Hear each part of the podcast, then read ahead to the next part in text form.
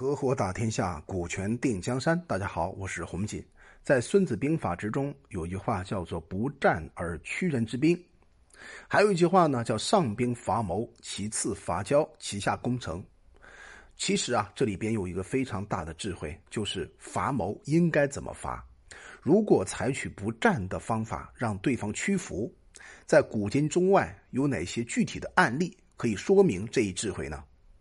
这里边呢，我要提醒大家，如果我们要学习《孙子兵法》，一定要通过案例的形式去诠释《孙子兵法》之中的每一句话背后的含义。在古代呢，写《孙子兵法》，它没有办法像今天印刷品比较发达，随时随地呢可以印刷。过去啊，在印刷或书写《孙子兵法》的时候呢，每一个字、每一句话都非常仔细的斟酌。所以我经常提醒我身边的伙伴们。如果你要学习《孙子兵法》，一定要一字一字的去感悟当时的孙武为什么用这个字。比如说“上兵伐谋”，什么是上？啊，是上上策，对吗？最好的战策。兵的话不用讲，一定是，呃，从战略这个角度呢，它是一个政治的、俘获人心的方法；从战术角度呢，是军事的策略。那么上兵伐的话，伐这里边有一个很重要的一个思路，叫征伐、讨伐、攻伐。你看三个伐是不一样的。征伐那就是出兵没有理由，讨伐的话是因为你有错，我来打击你。那攻伐呢？那我是侵占。所以呢，一个伐字的背后啊，它的含义从道德的制高点来讲，它有很多的说法。上兵伐谋，谋的话这里边很重要，你要参考《孙子兵法》之中的。《史记》篇里面的妙算，所谓的多算者胜，少算者不胜，何况于无算乎？多算少算无算，这个“算”字啊很有意思，它跟谋正好是相互匹配的，相互佐证的。这个谋的话呢，从徐慎先生的《说文解字》里边讲，“虑难曰谋”，什么意思啊？就遇到难题的时候，你开始动脑筋，你开始想办法。然后解决这个问题，这个过程呢，就是谋的过程。所以很多人把谋，尤其是阴谋啊、阳谋啊，解释的太复杂，认为谋的人呢都是坏人。其实这是一个比较狭隘的理解。那么上兵伐谋，不战而屈人之兵，在历史之中有一个人，大家很清楚，叫韩信。当我谈韩信的时候呢，在你脑海之中浮现的一定是一个非常优秀的。军这个这个军战神一样的存在的一个将领韩信先生，可是啊，在我看起来，尤其是更多的参照《史记》的史料，包括《通鉴》的史料，我们从另外一个角度来研究一下韩信。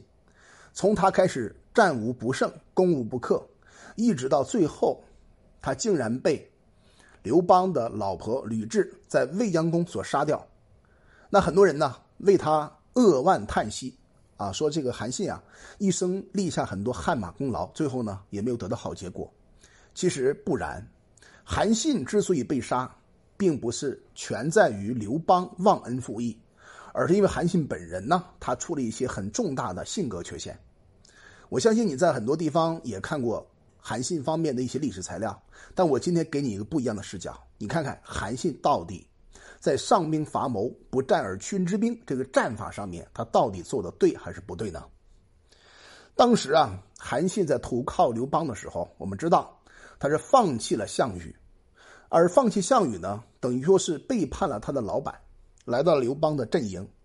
所以刘邦很高兴啊，然后就对这个韩信讲说：“你给我分析分析，我怎么能够打败项羽？那项羽呢，又有哪些软肋，哪些缺点？你帮我分析分析吧。”韩信呢，就隶属项羽很多的过失啊，因为这个话很长，我们只抓重点。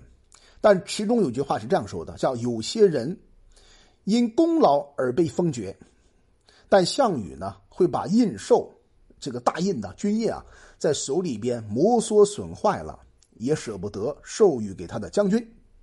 那这里边呢，大家听起来感觉很正常啊，就代表项羽这个人呢，比较小气。我们仔细思考一下，真的是这样吗？如果我们反过来想，像这个韩信为什么离开项羽呢？就是因为这句话嘛。这句话里边包含一个意思，就是项羽对于立功立德的这些将军们，舍不得去封赏，所以我韩信就离开他了。注意啊，这就是一个价值观取舍的过程。那我们今天在做这个工作的时候，包括做股权设计也好，做合伙打天下也好，如果没有办法从这些角度思考一个人的性格上的缺陷和细节，可能就会出现很多的判断失误。那么这句话可以看得出来啊，韩信之所以名义上被任命为大将，根本上呢不能参与当时项羽整个智囊团里边天下大计的制定。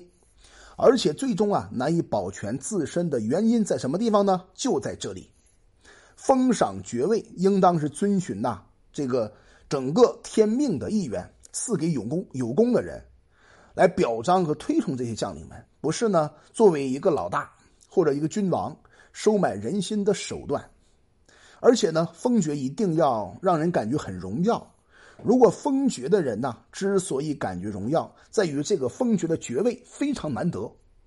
但是我们今天看到很多公司在给员工一些奖赏的时候，或者给他股份的时候，对方也没有花任何一分钱就得到了这个股份。这种做法就是符合了韩信啊所说的项羽这个特性。那我们进一步分析啊，如果君主轻易的将这个。所谓的最高荣耀授给这个人，那么普天之下呢都会感觉，我可以通过侥幸猎取这个荣耀。如果君主啊慎重的赏罚，那么天下之人呢都会把它当做莫大的荣耀，就代表说你给到对方的奖赏，他会很珍惜，叫物以稀为贵。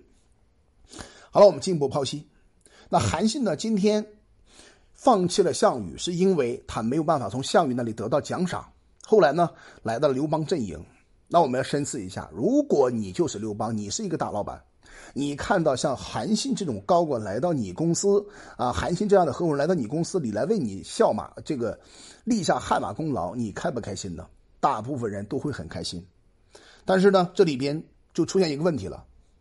那么韩信的这番话里边就透露了韩信内心深处的一个价值观，他是一个以利益为导向的人，也就是说，我要拿到利益。对吧？拿到利益之后呢，我才能为你干活，我才能够真正为你效劳。我不管你韩信也，我不管你这个项羽也好，是刘邦也好。当我这样讲的话，很多伙伴伙伴说：“你有证据吗？”哎，我们有证据。我们看一看，在《史记》包括在《资治通鉴》之中，对于这段的原始描写，充分证明韩信他是一个很贪利的人。他放弃项羽是因为贪利，他选择刘邦也是因为贪利。所以啊，司马迁说的非常好。这个天下熙熙，皆为利来；天下往往，皆为利往。利利往，这个“利”字啊，确实是没有把握好。所以呢，韩信他以做买卖的思维跟刘邦去谈买卖，那最后呢，就给他自己种下了被杀的原因。当时呢，韩信攻下了齐国，啊，就是今天山东这一带。他攻下完之后呢，在他身边的谋士啊。